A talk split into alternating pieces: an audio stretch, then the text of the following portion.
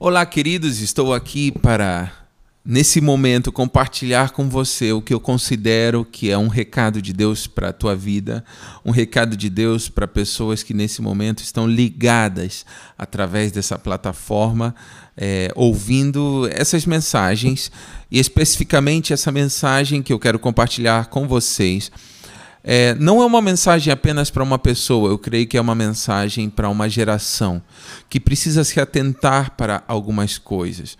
E eu vou intitular essa mensagem de Contaminados pela Babilônia.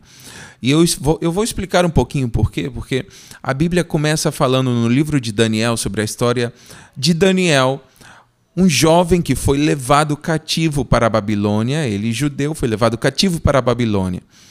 E ele era um homem inteligente, de boa aparência, sábio, é, entendido em muitos assuntos.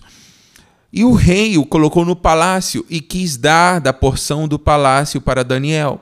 E diz a Bíblia que Daniel decidiu não se contaminar. E isso me deixa impactado. Um homem decidir não se contaminar com os manjares do rei, os manjares da Babilônia.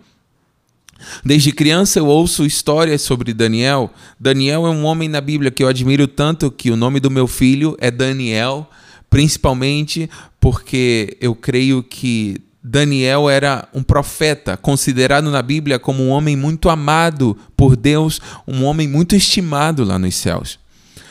Daniel decidiu não se contaminar, querido, não era de comida que ele estava falando ali é, não era apenas de alimento, era não se contaminar com a cultura, era não se contaminar com a ideologia, e falando de ideologia hoje, está na moda né, falar de ideologia, era não se contaminar com a linha de pensamento daquela época.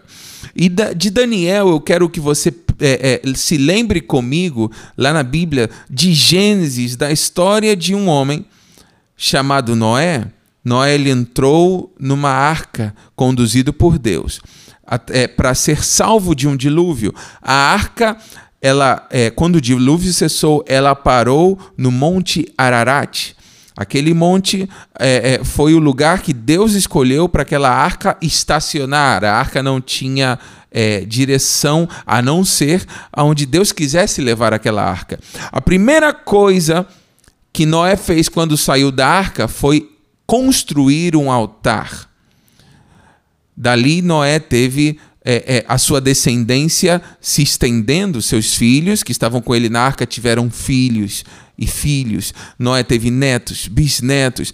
Entre esses descendentes havia um homem chamado Nimrod, que foi o fundador da Babilônia, por isso eu linko agora as duas histórias. Nimrod, ele viu a história. Ele participou de certa forma da história por ser um descendente direto de Noé. Ele viu provavelmente o lugar onde Noé estabeleceu um altar em honra a Deus que os salvou do dilúvio. Mas diz a Bíblia que Nimrod, junto com um povo que ele liderava, foi procurando uma planície e quando encontraram uma planície distante daquele lugar onde Noé estabeleceu um altar, eles construíram é, começaram a construir a Torre de Babel. A Torre de Babel foi o início de um reino, o reino da Babilônia, foi o princípio de um reino da Babilônia. E por que, que eu estou linkando Gênesis com Daniel? Porque em Gênesis Nimrod foi usado pelo inferno para começar uma cultura babilônica, uma cultura de contaminação, uma cultura de rebelião, porque Nimrod se afastou do altar para construir uma torre. Tem gente que foi chamada por Deus para construir altar, mas preferem construir torres. Qual é a diferença entre altar e a diferença entre torre? Altar é sacrifício, altar é renúncia, altar é entrega, torre é a procura de reconhecimento, a procura de visibilidade, a procura de fama, é, é o, aponta para o orgulho. No altar você entrega, na torre você quer para você. No altar você deixa, na torre você quer que as pessoas te reconheçam. Essa é a diferença entre o princípio de altar e o princípio da contaminação babilônica que aponta para a torre. Era esse princípio do qual Daniel falou: Eu não vou me contaminar. Tem muita gente hoje que abriu mão do altar para construir as suas próprias torres. E a gente vê principalmente no Brasil pessoas que se afastaram do altar onde Deus lhes colocou, se afastaram desse lugar, desse manancial, dessa fonte, para construírem as suas próprias torres em nome de Deus. E a diferença é que no altar você reconhece quem é Deus.